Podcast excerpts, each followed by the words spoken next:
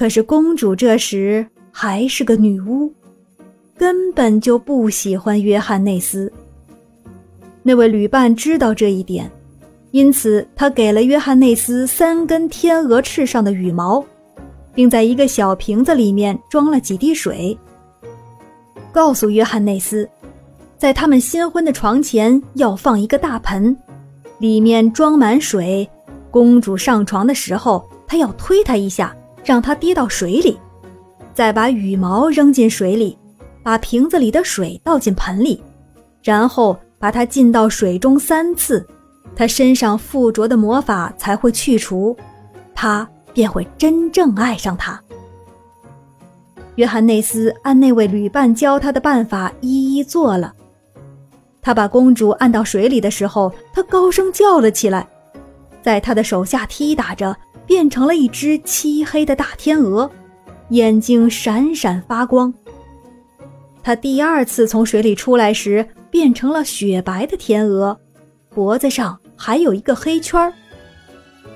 约翰内斯向上帝祷告，并且第三次把水浇在天鹅的身上。突然，天鹅变成了最美丽的公主，她比以前更漂亮了。美丽的眼中含着泪珠，向他表示感谢，因为约翰内斯为公主驱掉了魔力。第二天早晨，老国王和朝臣都来了，前来祝贺的人络绎不绝，一直持续到晚上。最后，那位旅伴来了，他手里拿着手杖，脖子上挂着行李。约翰内斯一再的亲吻他，劝他不要远行，应该和他在一起，因为自己的幸福是他带来的。但是那位旅伴摇了摇头，温和的说道：“不行了，我的时限就要到了。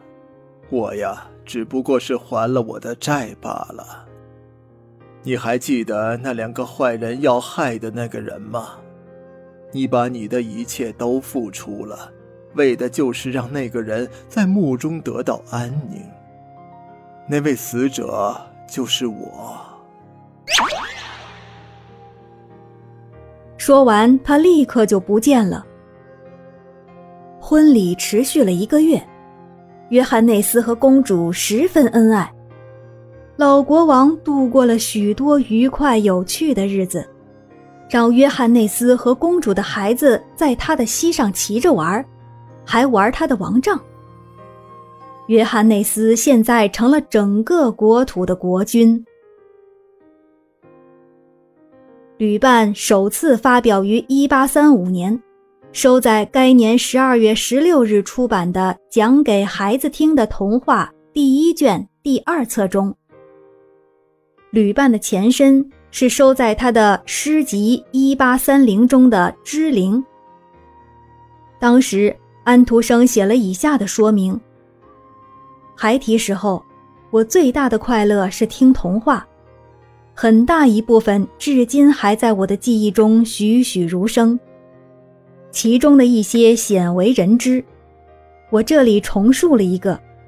如果我看到人们高兴地接受它，那我还会再写一些，以期有朝一日能拿出一部丹麦民间童话集来。